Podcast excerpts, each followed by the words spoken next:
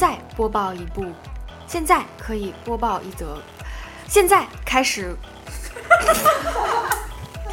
现在开始播报一则可以公开的情报：大内夜市试营业了！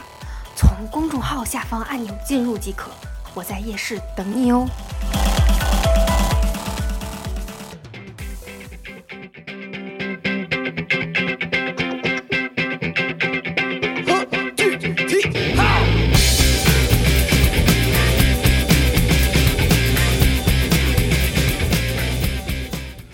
Hello，大家好，这里是大内密谈啊，我是象征啊。今天呢，我在上海的这个酒店房间里啊，跟大家介绍一位一个新朋友啊。这个朋友之前没见过啊，也不熟啊，但是呢，我们有个共同点，就是有一个共同的傻逼朋友啊，叫做飞猪的。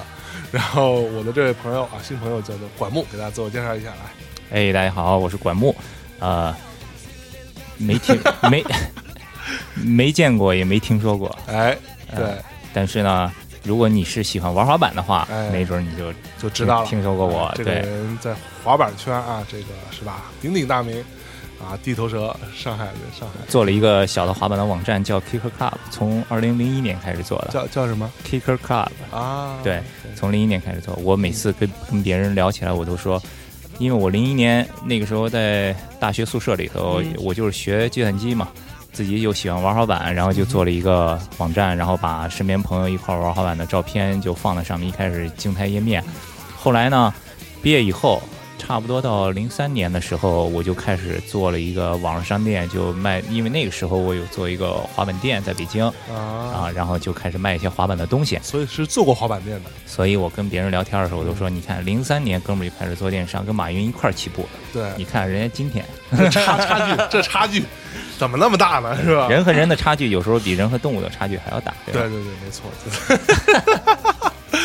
哎呀，所以就是我为什么会知道这个管木同学这这件事儿，是因为飞猪啊，这个逼最近对吧？想一颗想当网红的心不死啊。嗯。然后深深的崇拜着他的偶像这个 Casey。Casey 啊，非常热爱，然后开始拍 Vlog。啊，那天还跟我掰扯半天，这个词怎么读？我说 vlog，他说你肯定是听了我说你才知道。我说我没听，我也知道这叫 vlog，难道叫 vlog 吗？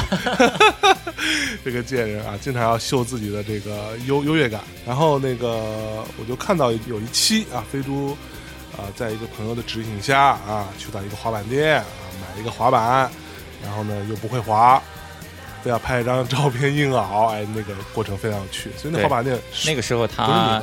来上海啊，然后我就带他去朋友的滑板店了。啊，呃，然后说要买一块板，嗯，然后就问我买什么样的板，所以那天呢，那天下午我就给他从头到尾讲了一遍，然后包括整个组装的过程，一开始选的过程，巴拉巴拉巴拉，给他讲了两个小时，最后那个片子出来三分钟，对，基基本上有用的都被剪掉了，也并没有三分钟吧，也就可能就两两两分来钟，对对，飞猪前一阵跟我聊这个事儿的时候，他说滑板你会吗？我说我会啊。他说啊，你会滑板？我说对啊。他说你怎么会？我说我就自己就会了。他说那你会动作？我说动作不会，我可以滑着走，我可以代步。然后他说你会滑板啊？就特别不相信。我说这有什么难的吗？我说你是不是还不会？嗯，对，看他有时候每天晚上在楼下还练一练什么的。对。然后对了，说起来那天去他去拍他的那个 vlog 的时候，其中有一个很好玩的花絮。我说我说飞叔，你把你手机拿出来，因为大部分人手机上都装淘宝。对不对？我说你打开淘宝，因为打开淘宝的第一个画面，你看到没有？就是一个盒子里飞出来各种各样的商品，是对吧？如果现在听众朋友，你可以拿出来手机，打开淘宝，出来第一个欢迎页面的时候，你做一个截屏，嗯，然后你把它放大，仔细看，左边飞出来一块滑板，哦，是吗？有一块滑板。然后如果你把这个滑板再放大，再仔细看的话，你会发现滑板上的这个支架，这个我们滑板人叫它桥，就是把两个轮子固定在板面上的这个金属的部件，嗯，它是装反了的。哦，对，所以说看得出来。所以说呢，如 如果你的滑板是这样出去滑的话，你肯定就会被摔死了。所以说，这个马云虽然这个某些某某些方面是很很很超人，但是有一些专业的方面呢，还是不太行啊啊！专业的事交给专业的人来干啊。所以，哎，所以滑板其实是分前后的，是吗？对，滑板是分前后的。这个专业的话就叫板头和板尾。但是在英文里面，板头叫 nose，叫鼻子，OK，；板尾是叫 tail，是没问题。对，这个前后有什么区别呢？对啊，就是我我因为我自己在滑板，其实我不知道 前后。但是你说这个之前，嗯首先要说一个，就是我还跟飞猪在呃那天下午有那有两三个小时的素材里边，有提到过，嗯，有提到过，就是说，首先什么叫滑板？哎，这给大家正本清源一下。对，哎什么叫滑板？滑板大家都知道叫 skateboard，对吧、啊 s k a t e b o a r d 对，但是呢，很多人可能会觉得，哦，滑板也有长板是算不算滑板的一个部分什么的？对，但是其实对我来说，我觉得可能长板和滑板还是属于两类。OK，为什么？因为长板有它自己的名字叫 longboard，它不叫啊 skateboard，、哦对吧？？所以呢，现在呃我知道一提起来滑板，可能大部分的人脑子里出现的第一个肯定是韩国的这个叫什么侯孝周是吧？是一个滑长板女孩儿，然后很多人可能都是通过她来、嗯来来了解的什么长板什么的，但是主要是因为滑板长得漂亮可能跟那。个还不太一样。对对对，嗯，所以说滑板其实你有有很多人可能还有知道什么小鱼板。嗯嗯，对吧嗯就特别小的小鱼板也有很多人说，哎，我第一块板要买什么呢？尤其是很多小姑娘可能觉得，嗯哎，这个挺好看的，也挺小的，挺方便带的。对对，但是这个其实特别难滑，说实话，哦新人真的不是很推荐。啊是是是。哎，所以先给大家稍微介绍一下滑板这个东西到底是怎么来的。我一直滑板是怎么来的？有很多好奇啊。对要说滑板是怎么来的，也正好最近嗯因为我在写一个文章，就是讲到一些滑板历史的东西。这个为什么呢？因为这个月底有一个特别大的比赛，一个全球性比赛总决赛是放在上海。嗯嗯然后呢，大家都知道了，你上 Google 一查都知道，哦，上世纪六十年代从冲浪演变而来，嗯，对不对？嗯因为之前冲浪就是美国加州的这个非常盛行，对，然后后来呢，有一些冲浪的人没有浪的时候怎么办呢？就开始。最早呢，其实是把以前的那种老式的溜冰鞋拆下来，放在一个木板上，然后就是在陆地上找一些有斜面的地方模仿冲浪的动作。哦，就这个样子来的是是是，后来呢，到了六十年代的时候呢，有一个小孩子玩的时候不小心掉到了一个干枯的游泳池里面。对，因为美国游泳池和中国不一样，中国是直角了，嗯对美国的都是那种圆的，像一个碗一样的，对吧？掉进去以后，哎，他发现在里头可以来回滑起来，嗯嗯，嗯。所以这一下就开始流行起来，在游泳池里面玩。刚好到了七十年代的时候呢，加州大旱，嗯，大旱呢就缺水，所以家家户户游泳池全都干了。干的，所以这帮玩冲浪的孩子就开始到处翻墙出去找谁谁家有那种空置的房子，游泳池又干了就翻墙进去开始滑，哦就流行起来了。这个从这个时候开始有一个大的流行，所以是从加州这个地方出现的。就是一个加州的生活方式，其实就是纯加州的生活方式。对，啊所以再往后，后来逐渐的就开始又演变出来了。呃，街头的滑板，嗯到后来的什么优池滑板、嗯公园赛什么等等等等，就这样。都没听懂，基本上就 呃对对是这样。这然后刚才说这个，至于刚才说的是这个滑板从哪儿来，然后之后呢，滑板的形状也是逐渐的在演变嘛，对吧最早的时候肯定就跟冲浪板一样，这个纯平的，底下有个轮子，我就找一个坡冲一下就完了。是是到后来呢，就板尾翘起来一点，但嗯板头是平的，这个叫单翘。哦，单翘。这样的话呢，你如果通过打地就可以让滑板弹起来，就跳起来，逐渐就开始产生这个这个奥利的动作了。啊，然后再后来演变呢，就发现，哎，如果板头也翘起来一点儿，在你跳起来的时候，前脚还可以配合一些动作，嗯就可以跳得更高，再做一些翻板的动作。所以就是现在看到的双翘，就前后都是是都是有这个哦呃翘度的滑板。OK，所以你是什么时候开始？就是你为什么会就莫名其妙的喜欢滑板了呢？我是因为看了一个节目，呃，九几年的时候，那个时候我上初中，中央三台我印象特深刻，有一个节目叫中央三台还行，对叫《运动旋律》嗯嗯啊、我不知道有没有人看过。那个时候啊，其实国内电视台原创的内容比较少，OK，所以呢就去国外扒。嗯。就找了很多国外的滑雪、冲浪、滑板的视频，嗯然后配上音乐，就在电视上放。OK，所以那个时候在家里头就突然看见这个，就觉得哇塞，帅的不行了已经，然后就 就被吸进去了，然后就开始看了。但是呢，更多的人，中国第一批玩滑板的人来说的话呢，应该是看了一个电影叫《危险之至》，是一个澳大利亚导演拍的一个电影。啊然后呢，《危险之至》里面就有很多当时在国外很红的人，比如说 Tony Hawk 什么的做替身，然后里面就是有很多滑板的镜头。他们是看了这个电影以后开始喜欢上滑板的。OK，所以那个电影它是关于滑板的，还是说滑板是其滑中的一种滑板是其中的一个道具，一个为了配合情节的这么一个。哦，对，追个凶手什么之类的。是是是，对，哦哎，所以你知道我是什么时候开始知道滑板这件事情的吗？嗯。是忍者神龟。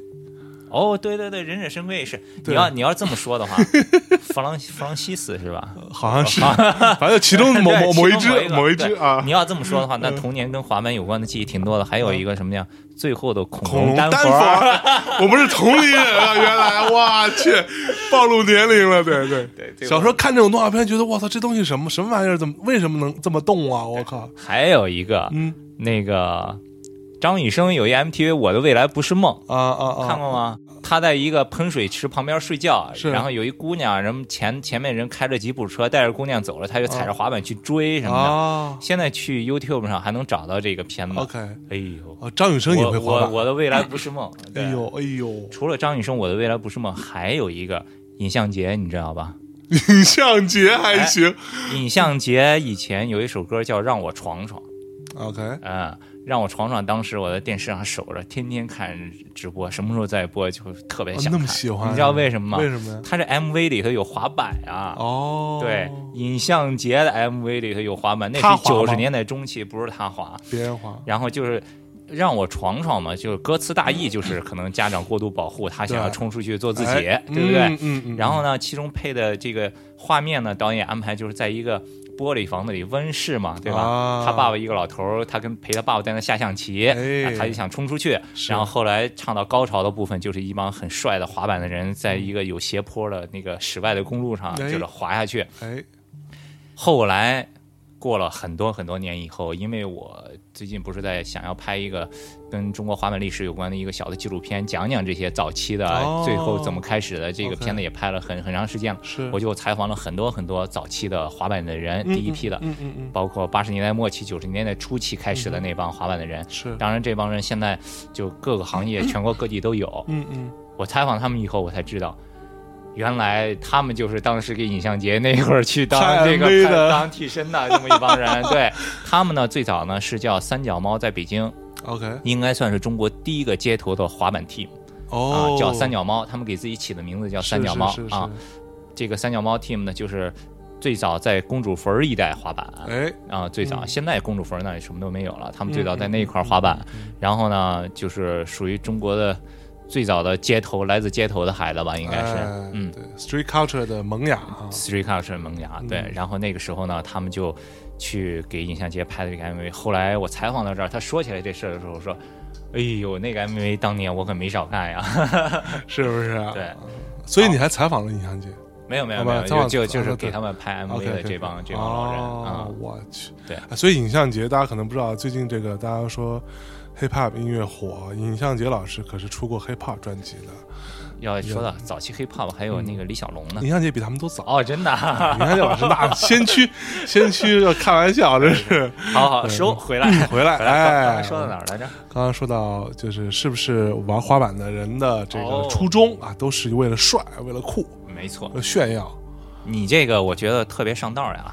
是我我大概猜到了，流流行文化基本上都是这么个逻辑。没错，没对错，对对，这又让我想起来了另一段对话。去年的时候呢，嗯我跟一个好朋友叫 Danny 张，他是美籍华裔啊。他从小的时候父母去美国念书，他三四岁可能就跟爸妈去了在那个南加州生活学习。是到大学毕业以后就回来上海，嗯他也一直是滑板圈内。他在美国的时候滑的也不错，就拿到了赞助，对吧？嗯后来去年有一次什么事情，一个滑板活动，我们俩一块儿在出租车上聊天聊起来。我说，Danny，你最早喜欢滑板是为什么？对，对吧？因为我一直拍那片子，也采访了很多人，我每个人我都问他，你为什么你喜欢滑板？是丹尼给我的回答就特别简单明了，就一个字儿：帅。啊，对，就是因为帅。对，这个逻辑很简单，就好像说你问所有当年的这个这些玩摇滚的人，说你为什么玩摇滚，基本上都是帅啊。对然后潜台词就是为了泡妞啊。是对，绝大多数这个就是青少年时期的刚需啊对对对对对对，这很重要。这个帅是最重要的。对。这个衍生出来的后续的，稍后肯定会聊到。对，，OK，这是关于这个。然后，哎，那然后那个，我之前一直很好奇的一点就是滑板这个运动，我可能讲的非常不专业啊，但是我还是想表达一下，嗯。滑板是一个其实不是那么有太多所谓科技含量的一个事儿，它其实从运动角度来说，至少它不如比如说自行车什么这种东西可能更方便，对，而且它其实是有很高的难度的。嗯为什么会就是这么多年下来，这个东西还没有被淘汰，而且好像越来越有这个大行其道的这个趋势呢？嗯，对，这个点是因为它有难难度吗？大家想挑战，还是因为什么？我就没懂。我觉得跟你刚才问的问题一样，就是嗯因为帅吧。我觉得滑板呢，每个人都说啊，这个 hip hop 说我们是一种文化，对吧？对这个涂鸦说我们是一种文化，滑板肯定也是，我们是一种文化，是对吧？我觉得这个是。是一个比较综合的，你刚才说的那个很对，就是滑板好像没有很高的技术含量，我就是单纯从器材和硬件方面来说，的确是这样，嗯对，就不像其他的，你就你就说单板滑雪的单板，还天天什么有今儿这个科技名儿那个材料啊什么的，对对吧？对滑板都不跟你讲这个，是也有一些公司做过尝试，比如嗯说什么加一层什么杜邦涂层，啊那个说加一个什么呃滑板的材料呢？我先说一下，就是都是加拿大枫木。当然，最好的加拿大枫木，可能次一点的有用到中国的枫木或者什么的。这个是硬度和弹性最合适的一种材料，对吧有一些公司可能尝试过里面，比如说做一些中空的处理，这个可能会让它轻一点。嗯嗯有的是加什么这个涂层或者加一层竹子的材料，让它变得更有弹性一点等等的。嗯嗯嗯但是这些技术的尝试占到总的销售里面，就是百分之零点几都都都不到。都不是主流，大家还是用普通的，就是纯夹缝的版面就 OK 了。嗯。嗯嗯对但是呢，所有的东西其实都是在它的硬件之外，在于它的文化。对你是滑起来的风格是什么样的，对吧？啊你穿成什么样的，你的片子拍成什么样的，哎对吧？你 party 去哪儿玩什么的，对吧？就是哎全都是它周围的这这么一些东西，我觉得。啊，那所以滑板它属于呃 hiphop 文化的一部分吗？你觉得？我觉得准确的说，其实不是谁属于谁啊、有交集肯定是有交交集嗯。对，因为就穿的样滑板的人呢？你如果说穿着的话，那肯定是你穿着的呃风格取决于你喜欢听什么音乐，嗯对吧？玩滑板的嗯人有喜欢听朋克的，有喜欢听金属的，有喜欢听 hip hop 的，所以他们穿的衣服肯定也是不一样的。哦，我自己嗯，对于这个还是有有一些这刻板印象的。是我对于玩滑板的人，绝大多数我都会觉得他们可能大飞牛仔裤、大白 T 都恤都是非常 hip hop 啊，有一个有一个，其实还真不是这样。对，嗯其实有很多滑手就是穿鸡腿裤啊、牛仔裤啊，特别嗯瘦的。对，玩的全是大杆儿、大扶手什么的，就特别狠的 啊。你喜欢 hip hop 的，可能大部分会觉得好像就是玩活比较细啊，活儿细台儿台儿什么的，对。然后不一样，也有你听 reggae 的打脏辫儿什么的都有。对。其实就是他的风格，他玩的风格、穿着的风格，跟他喜嗯。欢听什么音乐是有直接关系的。哎。嗯，，对，哎，有一部电影我我也印象特别深，就是最近几年我看到，就是叫什么《白日梦想家》吧？你有看过那个电影吗？怎么这么熟啊？就是里边那个那哥们儿，等于他是一个在那种杂志社快倒闭那种地方上班的，嗯每天特别丧，然后呃是离婚了还是怎么着，反正就是也一个单身状态，四十多岁了。有一天碰到了一个女的，女的带一小孩儿，嗯。就去泡那女的，嗯。然后就觉得这姑娘不这个 中年女子还不错，然后呢就跟那小孩玩，小孩就在玩滑板，那小孩就特别看不上他，你看他那样儿，觉得你啊他妈的一个傻逼中年人，对吧？结果他其实年轻的时候是玩滑板的，嗯。然后就给小孩露了一个，小孩就惊了，就对啊，他确实是那个演员，好像自己真的会玩。嗯。然后中间还有一个大长段是他在冰岛什么那种地方，是用滑板去追一个车、追飞机什么的那种，嗯就是那个对我我印象特别深。就是在那个里边，滑板其实是代表了一种自由的向往，或者说是一种怎么突破自己的这么一个、嗯一个一个意向。呃，其实我觉得就是滑板，滑板就是一套完整的生活方式。嗯哼啊、你喜欢滑板的话，你可能整个的你的生活就会就会有很大的变化。嗯哼，呃，以前就大部分人可能大众提起来就说什么哦，极限运动啊，突破极限，挑战自我什么什么的。嗯嗯其实对滑板人来说没有这个，我就是我就是就是喜欢放松 chill 玩儿，哦对我享受这个，是是是，对，就是这种，呃，就是很自然的，自然而然的啊。包括上一次我跟飞猪还在争论一个问题，嗯飞猪就是觉得，就是好像从那个嘻哈音乐想起来，他就觉得好像这帮全都是模仿，全都是学，对吧？其实根本中国不存在真正的街头文化什么这种东西。，嗯然后我就不同意，嗯你知道吗？我有一个很好的例子，就是上海有一个滑的特别好的叫胡天佑。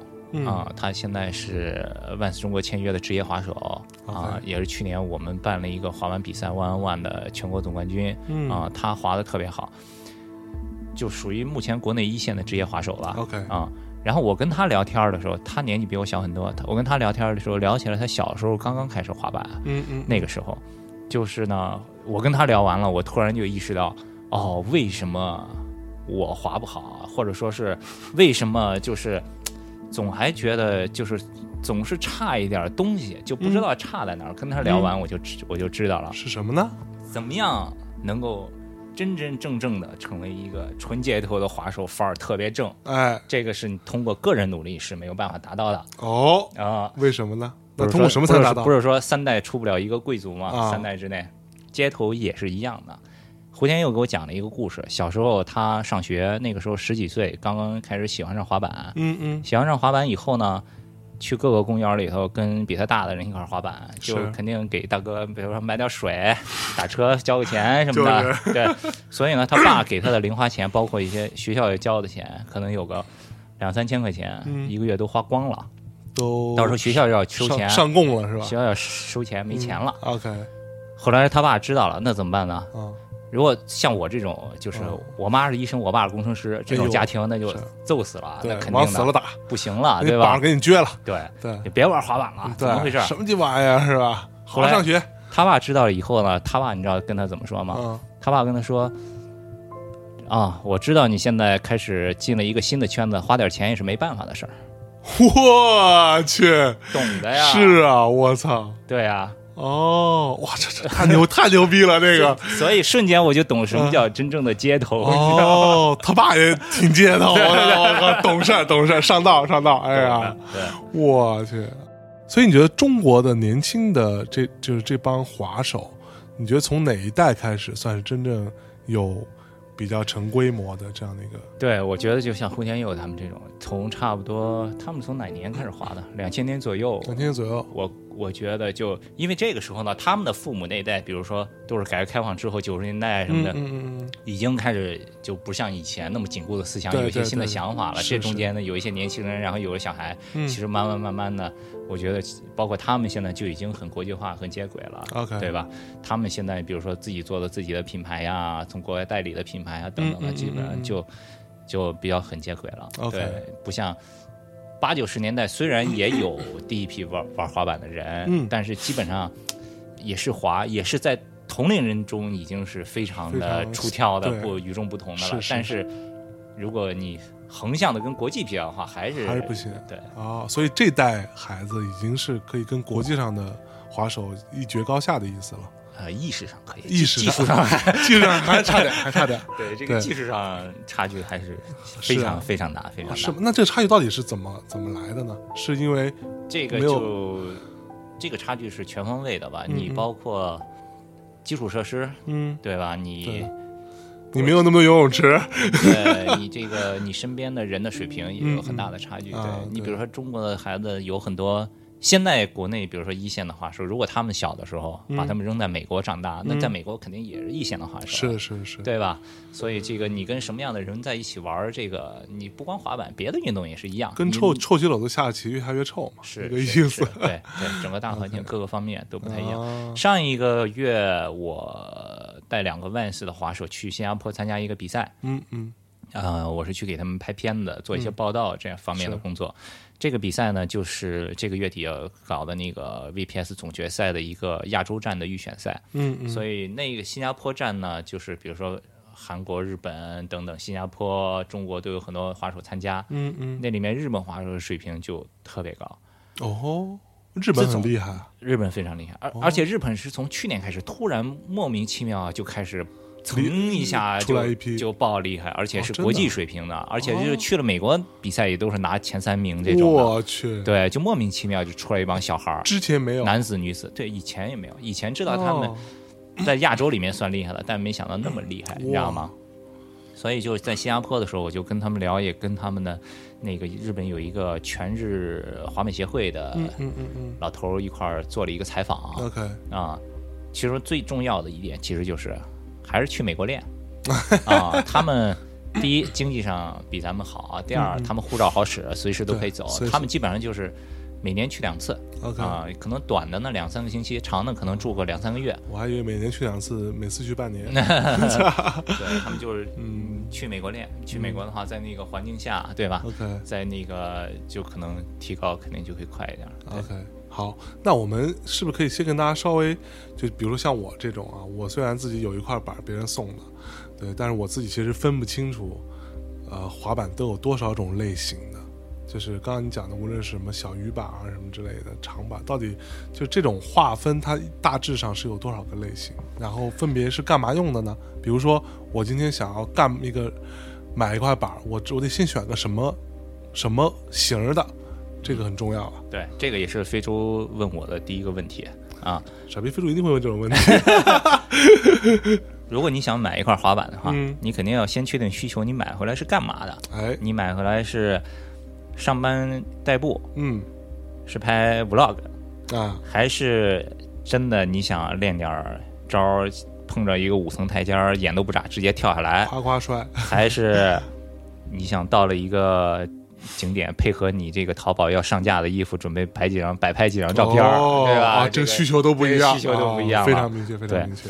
如果你是想要代步的，嗯就是我给飞猪的那个答案，你买一个 cruiser board，就是一个巡航版，其实就是纯代步的版。巡航这个版呢，就是可能版面稍微大一点，宽一嗯点，轮子大一点，软一点儿，就是在马路上滑起来可能就会呃比较轻松。呃舒服啊啊，因为你我为什么说轮子大一点、软一点，在马路上滑起来比较好？因为马路的这个路面条件，它不像是专业的滑板场或者是广场那种很平整的地面，嗯嗯坑坑洼洼、柏油路或者有点小石头。是如果你的轮子很硬的话，一下就卡住，突然瞬间卡住，你人就飞出去了哦，啊！说呃，这就是为什么你看到的那些长板，嗯那些呃都是很大的轮子，很软的轮子嗯嗯，啊但是你如果是要，你说你买一个滑板，你是真的想踏踏实实练几个招儿，练几个动作，嗯，那你肯定就翻什么的，就是就买那种规规矩矩的，就是 skateboard，就是双翘小轮儿、硬轮儿，对吧？哦。那个是翻的，因为你如果是买成很大的、很软的轮子，大轮子一个是硬，再一个是太软了以后你也滑不快，对吧？对。好，这个说的是如果是代步的话，你可以买那种板，巡航版，巡航板哎啊、c r u i s e r board，嗯，呃，这个版型就千奇百怪，什么样的都有啊，做成什么样的都有。哎，所以那它它版型都不一样，那它如何界定是这种就这种型的呢？它没有一个严格的区分嘛，哦严格的区分没有一个很严格的区分，一般就是宽一点儿，呃，长一点儿的，你会滑起来就会稳一点儿嗯啊。对，主要还是看像我说的轮子要软一点儿、大一点儿，嗯对吧？嗯呃，如果你正儿八经练，就选那种这个 regular 的这个 skateboard。嗯嗯如果你想要摆拍的话，那你就嗯买个小鱼板儿，对不对？嗯，呃，花色也鲜艳，哎是啊也方便也方便拿，对对吧？轻巧放包里头，到时候拿出来摆一摆，是吧？对，小鱼板真的不太适合所以小鱼板到底是干嘛用的？就除了摆拍之外，小小鱼板就是也很多人拿它代步，因为方便好拿嘛，你就嗯比平时放在自己的包里、行李箱里头，到了以后拿出来滑。但是你得有一定的滑板基础，你再滑小鱼板。你如果一点都没有，上来就学，真的很容易摔的，很难的。，因为它很小，对所以它的你脚下，你的重心就更不好掌握，对对对对不对对你脚也放不稳什么的。哎，对如果或者就是你比如现在还有什么电动滑板什么的，这个就嗯你如果真的也懒得蹬，你本身就也不太想运动。啊你你试过电动我试过电动滑板，真的我觉得挺难的，我觉得不那个 比比滑板还要难难滑，是不是啊？因为它那个电机没有做到无缝切换，就是你给电和停下的时候中间会顿一下 OK 啊，你这顿一下的时候就就不太舒服呀。哦啊，所以它是讲它是等于你站在上面，对你手里拿遥控遥控器啊，一给电，嘣，就往前跑起来走了了。对，然后一松它就停一，松就停。它还有的有那个刹车的按钮，一一按刹车，然后就停住什么的。一按刹车你就飞出去了。对，但那种滑板，包括长板，就太不便携了吧？电动滑板带一大电池倍儿重，重还对不对？得充电那长板竖起来一人多高，你就干嘛呀？我天！长板是干嘛用的？长板呢，其实主要是冲山速降，冲山速降是什么意思？就是你找一山上大大大山坡往下冲什么的。啊，哦竞竞速那个是玩那个的，哦，所以长板不是在城市里边走，在城市里面，就是因为那个韩国那女孩带火了，那个他嗯们又、又发明一新名，其实都没这名，在英文里头就没这名，叫舞板，因为他们觉得那女孩滑起来做动作像跳舞一样，就开始舞板，哦。所以很多开滑冰店的朋友经常说说哎，今儿来顾客进门就问我有没有舞板，然后就 脑门一滴汗，然后但是为了迎合需这个需求嘛，对吧？嗯谁跟钱也没仇，所以就大家就说哎，这个就是舞板，哎对，对只要两两千八 带回家。对对对。OK，哎，所以这些滑板，比如说，我看飞猪他那个 vlog 里面讲到，其实也不贵，是吗？滑板的价格其实按今天的消费来说，真的是不贵，但是在早期刚开始的时候特别贵，特别贵。九十年代嗯初的时候，你想想，八百啊块人民币买一套板，九十年代初就买这价，九零九一年嗯八百所以，块那到现在也那个时候八百顶现在多少钱？五千块钱，我觉得不止，不止？不止，真的呀，八百块，那时候基本上父母的一个月工资吧？两三百块什么几百块，对，很多钱的。对，那个时候。我说的那个时候，这个价格是买进口的版，因为那个时候有一个 Power 美国的品牌开始到中国了。啊啊，，其实它到中国的原因是那个时候在美国已经开始流行这种双翘板了，嗯嗯，所以他们压了很多单翘板卖不出去了，所以就哦。全都集装箱运到中国来卖。但是在中国这是好东西呀、哎没见过，帅呀、哎呦。对，就就攒钱省吃俭用各种方法，嗯省下来就要买这么一块板、，OK，啊，所以。那个我还刚才提到的那个 A B C 那个丹尼，嗯。聊天的时候也说过，说你看滑板在美国一般就是板面四十九美金一块儿，说九十年代买板面四十九美金，今天你去商店看还是这价格，我 对去，是不是啊？对，所以不涨价的，就就没没怎么涨过价。哇，啊。所以哎所以滑板是板面跟底下的所以你滑板呢，你如果去商场里面买，也有呃什么一两百块、两三百块，就是这种套板，嗯嗯。也有。但是那种呢，一般就是会比较差。你比如说，你如果去家乐福、迪卡侬什么的买那种，嗯嗯有很多那玩具板一百多块钱一套的，嗯嗯也不太建议你买那种板，也比较危险啊。对不安全，你这个，因为它里面轴承都配的也不太好，滑起来也不也也不溜，对吧？也那个板的质量也不是很很很耐操啊什么的。对，就所以更别提帅了，所以你也你一个是不帅，再一个你自己的安全也得不到很好的保证，嗯对不对？嗯嗯所以呢，你比如说我的第一块滑板其实也是一个国产的品牌啊，嗯那个是九几年买的，然后滑了半天，那个时候支架底下那座还是塑料的，滑着滑着都裂了，滑半天，滑半天。青岛呢，因为我是青岛人。中国最早的滑板场那么好，还真就是青岛那一个。是不是啊？为什么呀？因为青岛是国家帆船训练中心在青岛哦啊，帆船训练中心不知道怎么回事，那个时候在青岛愣是修了一个水泥滑板场，太牛了！这意这识太个这个逻辑你知道吧？对，那什么时候啊？很小，九几年嘛，九几年对啊。所以呢，他们那个时候就有租滑板可以滑的。我那个时候还是我外公带我去的去租一个啊，二十块钱我租了一个，啊就美国进口的。我说好几百买一套那个，啊，我一脚蹬上去，没有一点声音，很平稳的给我滑出去十几米。然后我傻了，我说啊，这是原来滑板是这样的原来是这样的。我以前滑的都是假的，滑滑了一个假的 滑板。所以这个滑板你选的时候也很重要，你到时候第一块选的是什么样的滑板。然后这个滑板呢，如果你买好的话呢，其实是你找一个滑板店。嗯为什么推荐找一个滑板店？你去的话，别人可以告诉你，根据你的需求，你适合的是什么样的，逐一的给你介绍对吧？你淘宝的话，没人给你介绍就告诉你，你就啊，这个钱你买这个就完了，嗯，对吧？滑板的组成部分分为板面、嗯支架、嗯轮子、嗯轴承、钉和砂纸，就这么点东西。，OK，砂纸不用说了，贴在板面上，你脚站在上面，让你不打滑。对，增加摩擦，哎，所以那个砂纸那一面如果脏了是不能用水洗的，是吧？不能用水洗。滑板砂纸和轴承都是怕水的哦啊，轴承进了水就转不动了，哦砂纸沾了水，上面砂就掉了哦啊，就不用怕水的。对我我我以前我第二套那个国产滑板的时候。有一天下雨，滑完了回家，我觉得挺脏的，把轴承拆出来洗了洗，第二天不动了。我们为什么呀？那个轴承那轴承生锈啊，轴哦承里面小钢珠生锈，可不是不转了吗？OK 对吧？哇你可以清洗，也有人清洗，还有人专门卖清洗轴承的油什么的。但是你清洗完了得上上一些专用的油保养什么的，对吧？嗯嗯，很复杂。对砂纸是贴在板面上，嗯，然后钉儿呢是把你的板面和你的支架固定在一起。定在一起。OK 啊、轴承放在轮子里面，固定在支架上，这样一套滑板就嗯 OK，所以都是分开挑的。分开挑的，因为嗯每一个都有不同的。你比如说板面有宽窄、有长短，翘度有高低，嗯啊，一般通常来说，可能板头翘的稍微高一点，板头翘的低一点。哦，对你有的人可能喜欢宽的板，有的人喜欢窄的板、啊。这个板的宽窄都是以 英寸为单位来计量的。比如说，从以前比较流行窄版的时候，七点五、七点七五，现在我用八，然后有一些人喜欢用更多，八点一二五、八点二五、嗯八点五嗯，甚至对是这样。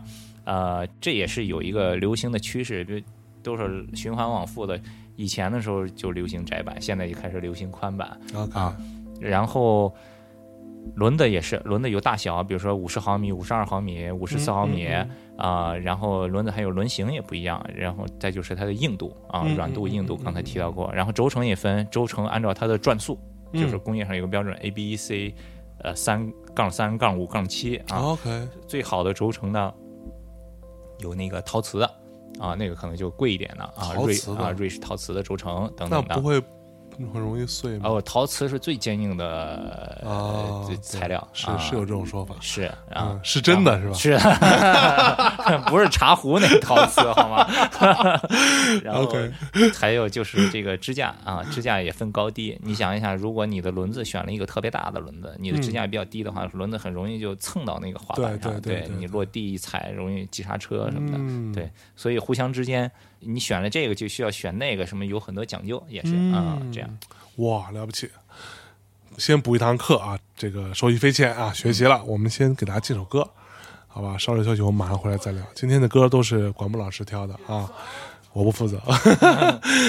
稍事休息。社会，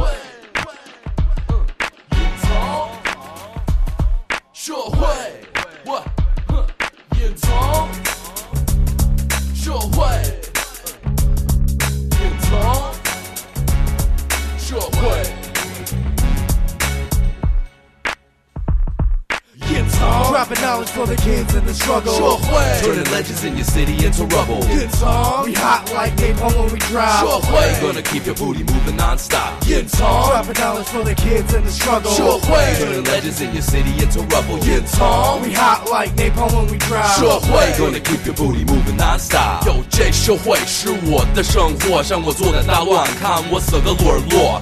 趴到地上，我缝个嘴棒，我也能给你说唱，让这话筒变得烫。MCs，你们都失去了希望，社会和隐藏回到了街上。DJs，准备好你的音箱，把隐藏的黑胶放你唱片机上。hop 和 punk rock 滑板黑社会都干。要是你有什么问题，那你可以找我谈。但是别找麻烦，否则给你好看。我们要求很简单，就是让大家一块玩板。涂鸦和说唱属于流氓，问你自己，我们为什么叫隐藏？难道是隐蔽流氓的形象，还是为了扛起我们共同的梦想？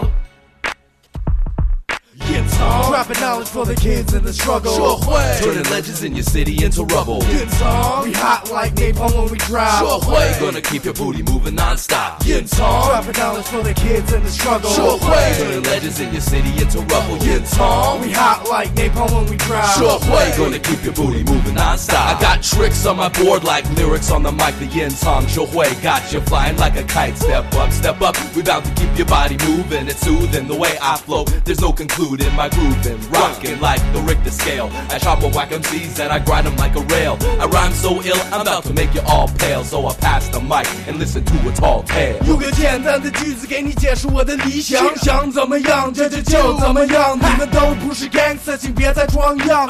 隐藏和社会等于地下的文化，滑板和说唱终于结合了。你想找到我去录音棚，去滑板店，但别忘了灯，因为我就在最黑的楼里。好，一首管木老师推荐的歌啊，结束我们回来接着聊一下滑板这件事儿。哎，所以我另外有一些特别特别肤浅的问题啊，滑板是不是只能穿 Vans？这肯定不是这样。但是但感觉上大家都是这样做的，对对，因为 Vans 的品牌文化就是加州生活方式，啊哈，就是卖冲浪滑板，是对吧？所以它在这个方面是出力最多的。嗯嗯对，比如说赞助滑手、搞赛事，然后等等的东西很多。随着滑板发展，市场越来越大，很多品牌都出滑板的鞋子。啊，Nike、阿迪都有滑板的支线。啊哦，New Balance 都出了滑板支线了呀。啊，对，也有自己的滑板 team，对，然后 Converse 也有呀，然后 Converse 有滑板线吗？有滑板、哦。滑板鞋，你去他们的美国的网站 Converse.com 上面都有的，Nike、Adidas 都有 Nike skateboarding、Adidas skateboarding、Converse skateboarding 都是有整完整的产品线，有自己的哦 skate team 全都有的。啊，是这样哦，。New Balance 也是有自己的完整的产滑板产品线和 skate team，这些全都有。所以鞋有什么不同吗？就是鞋是有一些不同，嗯呃，滑板鞋也，你比如说，呃，第一个滑板鞋的，就是这个问题，非洲也问过，对，就是到底这个，嗯这个摩擦摩擦到底是为为什么这个你的才能摩擦，我的不能摩擦，对不对？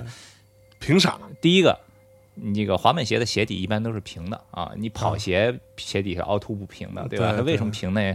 尽量加大与板面的摩摩擦让你哦稳对吧？这是第一个。第二个呢，就是它有一些位置是需要格外耐磨的啊，因为你在滑板动作的时候，你比如说你做一个奥利要带板跳，为什么带板跳？板尾打地，嗯，板头呢其实用前脚的外侧去蹭那个板头翘起来的那个砂纸，OK 把滑板一下给带平了。是或者你如果要翻板，就要刷这个砂纸。哦，所以呢你如果穿一个不是特别的滑板鞋，只是穿一个比如说布鞋，嗯嗯嗯，基本上十几分钟你这鞋就磨穿了。哦，啊你比如说我穿的我这双鞋，你看 Vans 这双鞋，嗯，这双鞋就是特别做了一个这个，就是耐防磨的，因为哦你要反复的这个位置跟砂纸磨。OK，对啊，什么布经得起跟砂纸反复是磨是是对吧？哦。所以你比如说，它还有一些在这层的里面，其实嗯还有一层加固的耐磨的材料等等。OK，对，所以说哦它滑板鞋还是有一些自己特别的东西在里面，哦，有其实是有道理的，其实是有道理。不是只是因为帅，所以在早期的时候，九十年代的时候，嗯还没有这么多选择、嗯啊，也 Vans 也没来中国，你是不是没来中国，你就市面上根本买不到，啊，买不到怎么办呢？那个时候。我印象特深，我当时那个时候都很流行叫贴皮的，就是你买一双，比如说我青岛的，我就买一双双星运动鞋，哎然后找修自行车的，啊自行车内胎，，OK，给我这位置给我贴一点，贴上，对，哦啊哦哦，或者那不是有很丑吗？那不怕你对丑重要还是省钱重要是呀？是是是是，可不吗？是，然后在然后那个时候有一些人呢，可能你比如说如果是系带儿的鞋呢，有的人会剪一块翻毛皮，抠两个洞，然后嗯把那个皮子就挂在这个鞋带儿这儿，它哦，就自然挂在这儿嘛，叫挂皮子啊，这挂皮子也也能起到一个这个保护的作用。哦，哎，所以那你在练习滑板的时候，你刚开始是怎么怎么个练习法？你是先像我一样只能代步走是我代步走走了一两年啊，啊？真的啊？因为那个时候也没有网络，对吧？啊啊。也没有国外的什么亲戚给你带个书、带个杂志什么的看看，是是什么都不知道，嗯，就是在电视上看见那节目，嗯。电视上就一闪而过，人家啪啪啪乱飞乱跳的，我也不知道是怎么跳的，看不懂，然后就自己就纯瞎滑，身边也没有认识滑板的人，就你一个，那个时候，你全国可能几十个滑板的人，上哪儿找去，对吧？你都找找不着，然后嗯所以就纯自己瞎滑。嗯所以后来呢，我不是说找着那个青岛的小的滑板厂，他们那儿有租的，啊哎，那地儿就有有高手了。哦，那个时候呢，他们那儿那个据点，青岛最早有一个滑板队叫，就跟我说的北京三角猫一样，各个地啊，各个地方每个城市可能。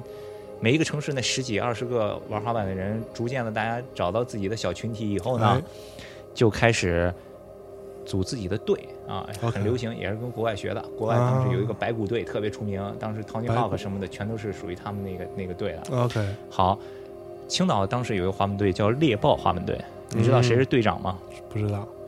夏雨。夏雨是队长，对，哦夏雨以前滑板非常厉害。我还听说，对他好像得过什么各种奖什么，他是真的是滑板少年来着，夏雨是真的滑板少年，哦他以前是青岛猎豹滑板队队长，滑板少年所以后来他。单板滑雪现在滑的也很好呀。哦，啊哇，他现在还滑呢。昨天我看到朋友圈里还 po 自己练滑板的照片，说一年没滑了，还能跳起来，还跳的不错。夏雨不错，夏雨是确实是真的能会滑，真会。会会会做动作啊。哎呦，那那你你当时你在练的时候，你其实就想要去奔着练动作这件事情吗？对呀、因为这样你会会跳了以后才帅啊，对吧？对，我一开始那你最先练的是什么动作？那肯定就是先是要跳起来先是要跳起来。我印象还特别深，青岛叫汇泉广场，我说的那个小滑冰场就在汇泉广场的后边儿。啊，汇泉广场呢是在海边儿，嗯啊汇泉广场有一个两层楼梯，那边儿地都特别好，那种嗯大理石什么的就哎很好。呦，所以呢，他们最早，你看夏雨、袁飞什么嗯这帮青岛早期玩滑板的人，经常在那儿滑。OK，而且他们是帅呀，那个时嗯候，哎呦，九十年代，这对吧？棒棒球帽反戴着，牛仔裤，再挂一链子什么的，就特别帅。然后呢，我也害羞，也不好意思过去打招呼，你又不认人，你又不会滑，对吧？你装备都没有什么的，OK，偷偷远远远的跟树后头看着他们，嗯。啪一个层两层台阶跳下来，哎呦帅，心里都鼓掌。啊，所以你那会儿去看的时候，就是夏雨他们在。对，哦，所以那那会儿他还不是演员，那还不是。还没有去演过东西，我去，对，所以这个是后来就是开始慢慢的练练跳呀，练什么的。嗯其实我的第一块正经的进口的滑板是我上大学以后啊，啊。我大学上的是军校，军校管的严啊，在西安。军校，对，在西安上上的是军校，军校管的特别严，平时也没有时间滑，你嗯也出不去，也不给你请假去，你也出不去，对吧？对，所以只能周末。周末我去哪儿滑呢？阅兵道。我西安有一个阅去，兵道其实有一个广场上的有一个阅兵道在那儿滑，在那儿练。那个时候刚开始玩的时候，其实是最有热情的时候，晚上做梦都梦见这动作怎么做什么的，哦就动作成了或者什么的。然后我还去学校旁边找了一个修车的地儿，让他给我焊了一根杆儿，为什么呢？就是拿圆管儿焊了一根杆儿，要练动作上的呲杆儿呀。哦，经常看滑板跳下来，啪搭在一个杆儿上，滑一杆儿对对对摘下来，那个是真能做到的，那肯定的是可以的。然后我就专门焊了一根杆儿，就偷偷藏在自己床底下。到了周末，自己扛一杆儿，拿一滑板就走了，出去出去滑去啊了。那把那杆儿放哪呢？就藏在藏在床底下，上下铺床底下，哦藏在里头什么的。哦，啊，那你摔过吗？肯定也没少摔。对对对，肯定摔，经常摔。对嗯，但好在我没有摔到断骨头什么的。对，哦也我也比较胆小，所以及及早的认识到自己运动方面并不是非常的擅长，以后就转向了媒体方面，做滑板网站了。哎呀，特别好。呃，所以哎，那那刚开始练习这种动作的时候，是不是会有个矛盾？就是说我其实带一些护具、一些防具比较安全，但是就不帅。压根儿就完全没有矛盾，就压根儿想都不用想，就不就不会带。不会带是吧？大家都不带。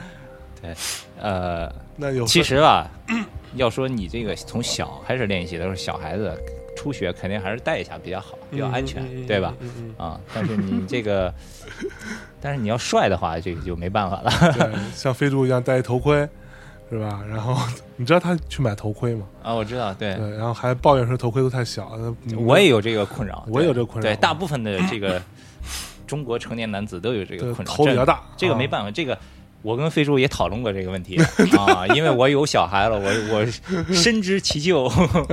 这个头比较大，纯后天的，嗯就是因为父母那一辈的审美观去决定的。啊，是吗？父母那一辈六七十年代的啊审美是要伟光正高大全，哎要国字脸，嗯注意这个关键字。对怎么样才能国字脸，让你的脸看起来方方正正很大呢？是只有把你脑袋压扁。所以呢，包括我，哦我印象里特别深刻。我小时候家里头去人亲戚朋友，谁有小孩的去我家，我妈都跟他说。小孩一定让他平躺睡觉，一定要平躺，千万不要侧，要平着躺，把后脑勺睡平，脑袋睡扁，脸就大了。哦，是这样所以呢，我们的脑袋都是纵向扁。啊，我们都受害者。对，所以我我的妈呀。我我我很多年以前，我很多年以前结婚度蜜月去澳大利亚，啊。租自行车必须戴头盔，是。挑遍所有头盔都顶在脑袋上。对啊。因因为人家的头是纵向扁，对。所以咱头是横向扁，所以脑袋只能头盔只能顶在脑袋顶上。对啊，哇，这很惨的。我就我我连买那个帽子我都很难买。是的，也不好对所以呢，我有小孩以后呢，他都是侧睡或者趴睡，现在脑袋就很正常了，哦就是纵向点，后面是圆圆的。我的妈！呀，我们这我们这群受害者 太惨了。没有，但是我现在很担心一个事儿，嗯再过二十年，他们长大了，万一潮流又流行了，他们就买不到合，又买不到合适头盔了。我靠！哦，不过我们这个啊算是父母所为，我们是受害者，对吧？飞猪那个其实还是不一样的啊，他那个大的不是一般啊，特别好，特别好。哎，那所以你们当时在练习的过程当中，真的会有人摔得很严重吗？呃，你说到这个问题呢，嗯呃，其实我觉得哈，嗯滑板并不像大家想象的那么危险嗯嗯啊。呃，我以前在我网站上专门发过一篇文章，就是嗯在美国他们做过一个统计，就哎是从事滑板运动、棒球运动、篮球运动、足球运动这些受伤的比率，嗯其实滑板是偏低的。哦啊，你知道为什么吗？为什么呢？因为滑板的风险是完全可控的，就是因为滑板是你一个人的运动，哎对吧？虽然你跟哥们儿朋友出去玩儿，但是是你自己一个人拿着你的滑板和你独自面对你面前的障碍物，是完全你一个人的运动。嗯嗯，你只要循序渐进，你别去玩出格的事儿，超出自己能力范围的，是是在控制范围内的。嗯嗯，但足球、篮球不一样，篮球是团体运动，对吧？对你保不齐落地是站在别人脚上把脚给扭了。对，足球你不能保证别人不缠你，对不对？嗯嗯嗯他那个是不可控的风险，别人一定会缠你。对嗯 也是可控的，就是 对对你就想着一定是定可知的，可知的、可预知的。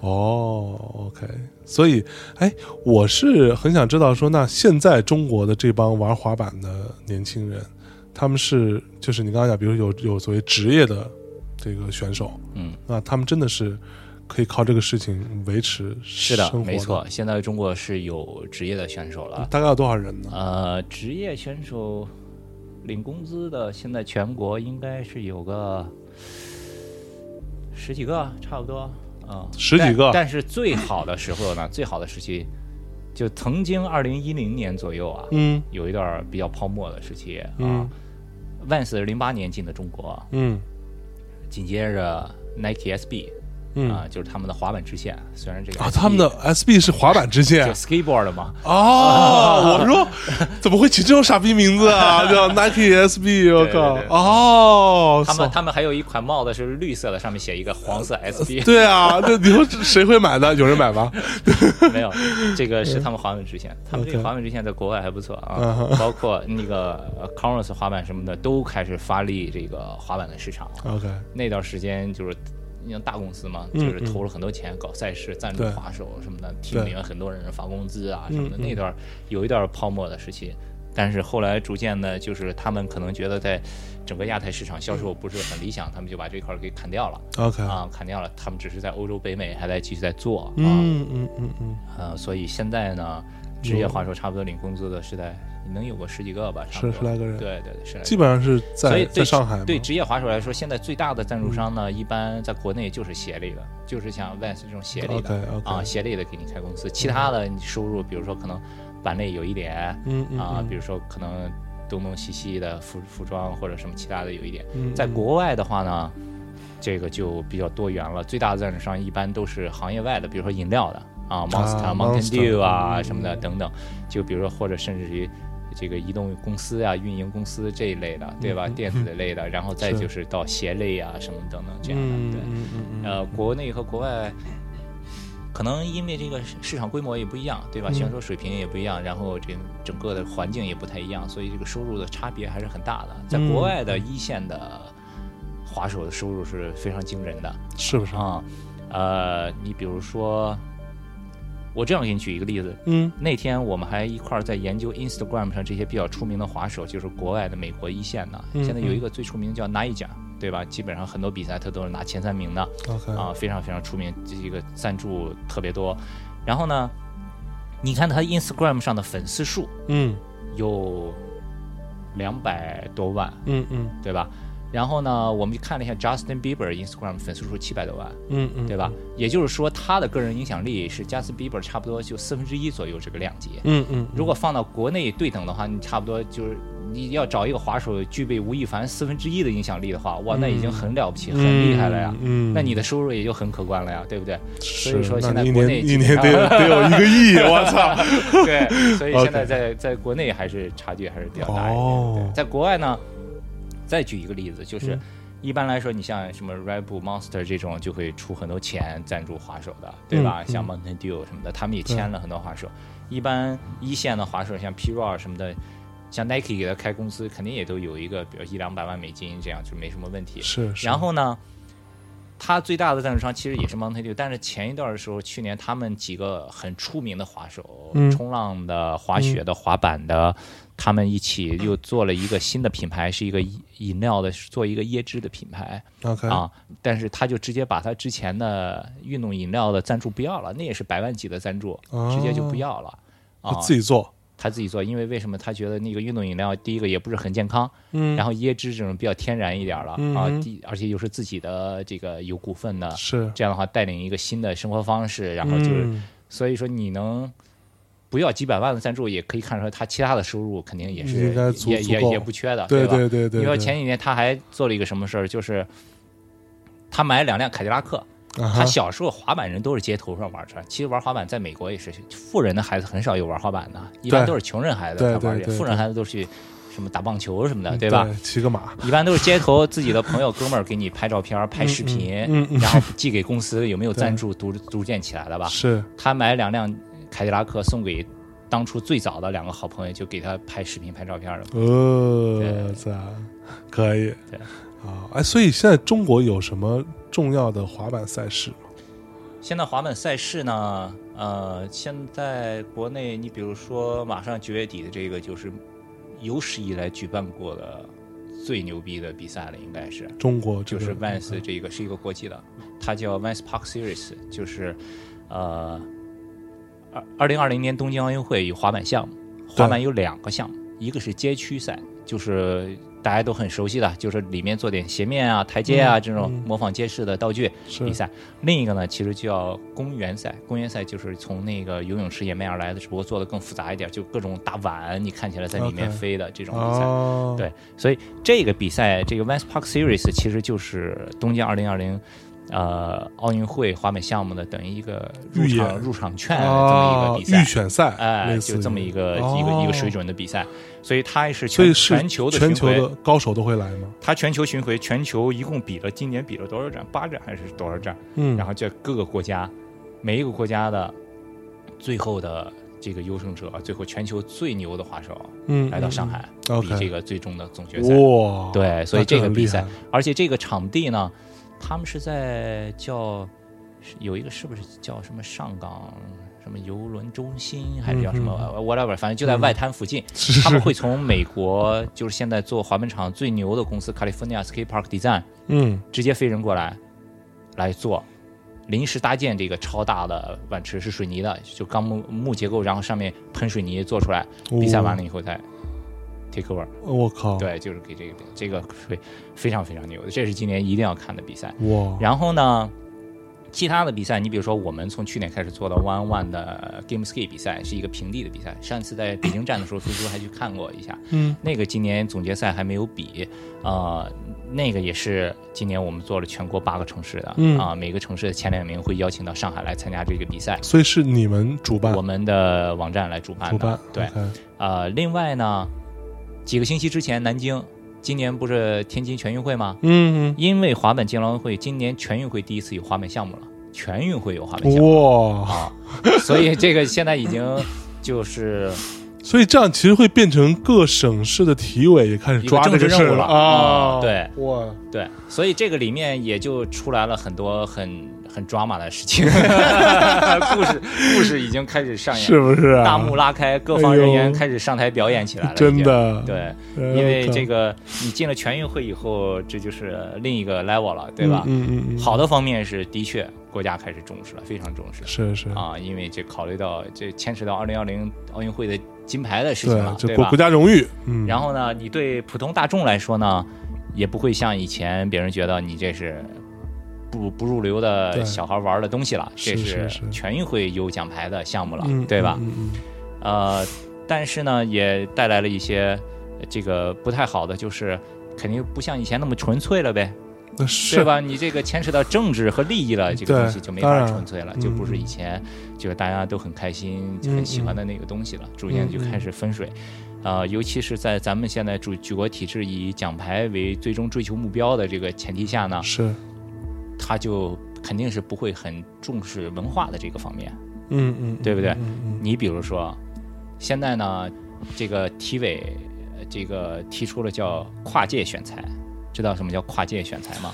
我大体明白了吧？还真还真不知道，不知道是吧？嗯。所以呢，为了要积极备战各项国际重要的赛事啊，啊，然后所以他们就去到山东松江武校、河南少林寺武校、河北省杂技团，选了一帮小孩，现在开始突击培训滑板。fuck，me 真的吗？是真的。我去，然后他们从这个从国外请的一个教练什么的，哦现在就就练了。对，从武校杂技团请找的小孩开始突击培训滑板。我去，能靠谱吗？这是这这这这这这真的有点夸张啊！这个，这个嗯这个也其实。我知道这个消息以后一点也不意外，这肯定是国家要做事情，肯定是这个路子、这个方式来的，对吧？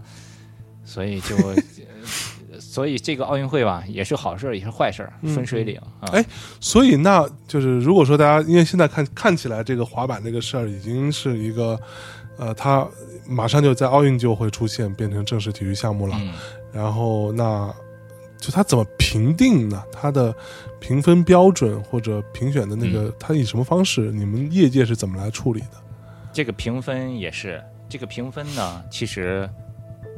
呃这个项目其实跟跳水、体操很像的，嗯主观打分是占很大部分的，OK，对不对？因为你包括你说你动作的难度，做同一个动作，你的风格不一样，哪一个好一点，哪一个差一点，这个是主观有很大的呃主观成分在里面的。它不像跳高跳远你就死了，你卡在那儿就完了。所以它也会有什么什么动作的难度系数这一说？这个没有，这个还没有，这个确实是还没有。但是我不知道进了奥运会以后会怎么怎么发展。但是目前国内国际的大型的赛事，还是主要是依靠专业的裁判和他们的经验啊，最终就是打出了这个比分。啊当然，考虑的因素有很多呀。你考虑的因素肯定是你动作的难度，嗯你动作的成功率，对吧？对你场上你做十个动作只成了两个，那跟那个成了八个的就嗯不一样。但是他那成了八个的呢，可能七个都是巨简单，你这两个可能这两个动作又超难的又不一样，对不对？对所以呢，还有一个就是你比如说我刚才说到的碗池公园赛，包括嗯其他的比赛也是一样，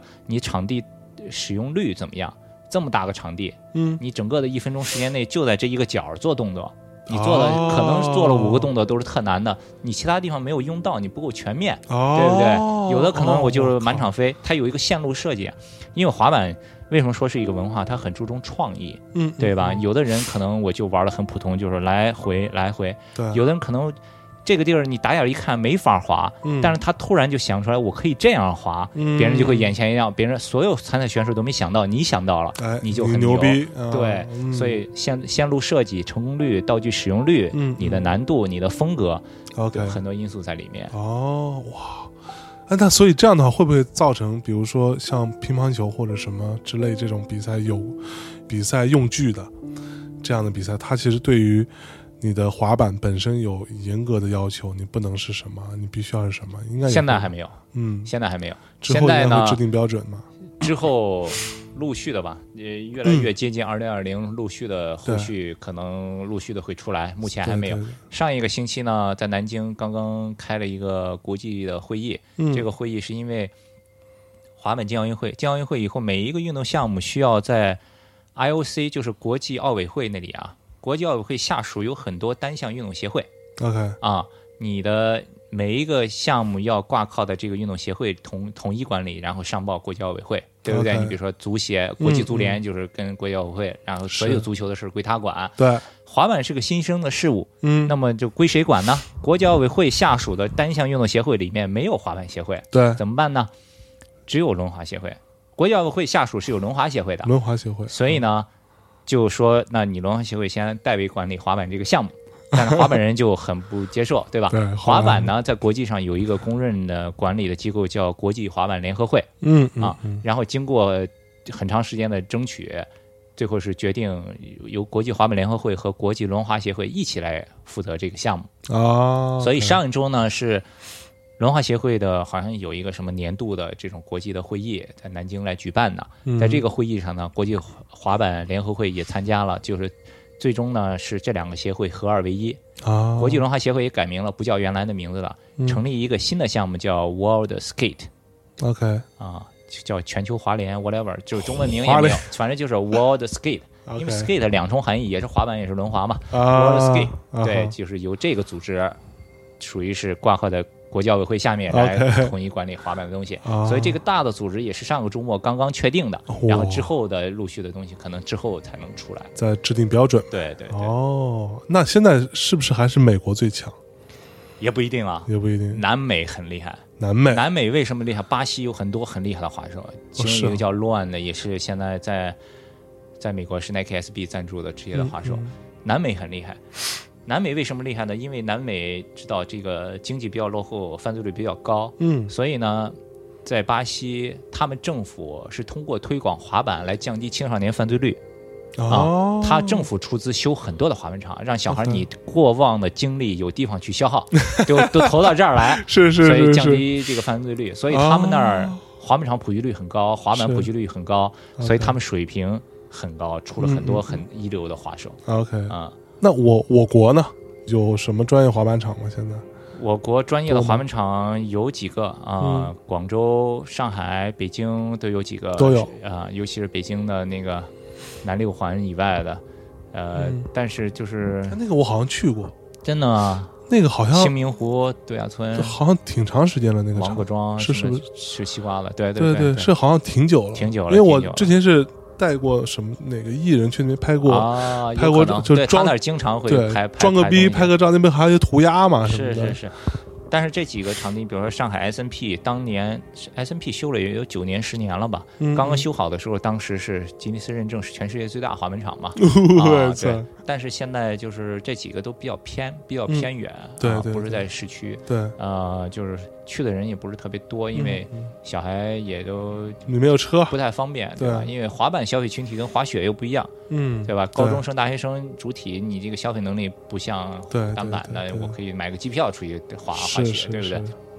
所以这个就是交通不是很方便，嗯这个是嗯一个比较大的问题啊。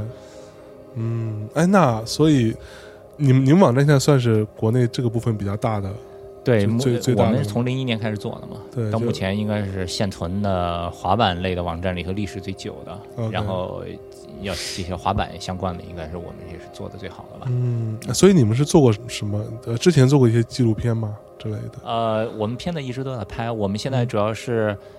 就是除了日常的网站类的、微信、微博的，嗯我们也有一个播客，啊，叫 Kicker Radio，我们的网站是 Kicker Club，播客就是 Kicker Radio，呃，我们就是经常的会找一些滑板的朋友聊聊跟滑板相关的事儿。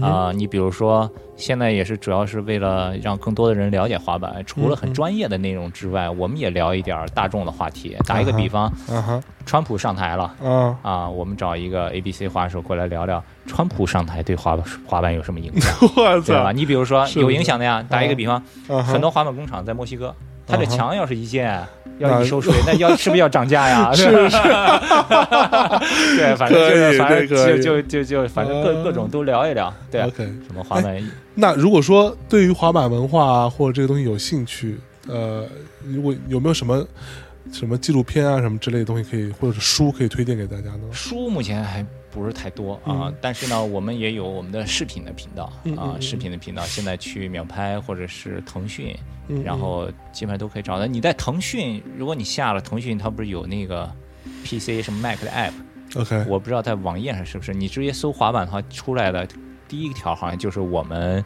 拍过的一个教学的系列，哦。教滑板动作的啊，入。你们还有教入门门的。做教学？对，有一些短片教教你怎么滑板啊什么的，哦就是这个我也推给飞猪啊。没看他学会啊，这个。哎，那所以如就是比如说我啊，我听完之后，我觉得说，哎呀，我操，哥们儿得踏踏实实的去挑一块板儿。那你你们这些在这个卖滑板的人的朋友当中，有碰到过什么特别奇怪的顾客或者案例吗？对你的这个问题还真问对了，因为、嗯呃前几个月的时候，我们专门做了一个文章，就是我找了几个国内的比较好的朋友，他们都是开店的，征集了一下你们遇到过什么奇葩的问题。呃，最奇葩的是有一个顾客叫飞猪，最最逗的一个问题是，嗯比如说有一些人会问说你的轴承一秒钟能转多少圈儿呀？就这种问题就没法回答。比，如说有一些顾客嗯最常见的问题是有没有优惠啊，能不能便宜啊什么的，啊，打个。折，但是嗯最奇葩的问题，有的顾客会问我用你的滑板为什么跳不起来呀？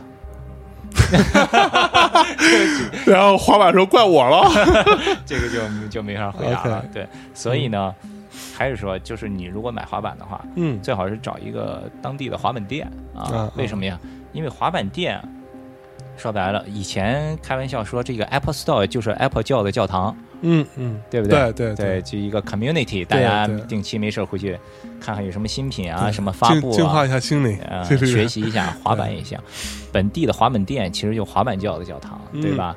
因为每一个地方呢，你比如说定期组织一些小的比赛，嗯也滑板片的首映，是，对吧？或者交点朋友，或者是哦你如果是刚刚开始的新手呢，你去那儿有人给你讲呀，对吧？嗯今天你在这儿听到的一切，你去店里头可能讲的更加详细一些，怎么选，对。每一个品牌、每一个规格之间有什么区别，对。去哪儿学，是，对不对？等等的一些东西，你就找到组织了，就嗯可能就会省掉很多的弯路，对吧？对免得你可能一百多买了一个玩具板，蹬也蹬不动，像我最开始一样，滑了两个月，滑了两个月的假的滑板。倒是锻炼肌肉了，你这个对。好，那差不多，我们这期节目就是我作为一个门外汉啊，跟这个前辈啊，这个管木老师啊，请教了一些滑板相关的一些非常入门的问题啊，但是也呃就不聊不知道啊，一聊才知道这个事情非常的复杂，而且水很深啊，博大精深啊，而且呃马上啊将会在奥运会上作为一个比赛项目，其实这样算是更加主流了的一个状态。是更加主流的一个状态。对是从去年开始宣布的滑板正式成为奥运会的比赛项目。嗯，我觉得去年其实就是一个分水岭。嗯去年之前属于滑板的黄金时代，啊哈很就是还相对来说比较单纯、比较单一的。是去年之后嗯，就这个事未来的路往哪儿走，我们拭目以待吧。希望给给滑板最好的祝福。OK 好，那我们最后再听广播老师带来一首歌，结束我们这期的节目。好了，现在别听广播了，赶紧出门滑板吧，拜拜。就是，拜拜。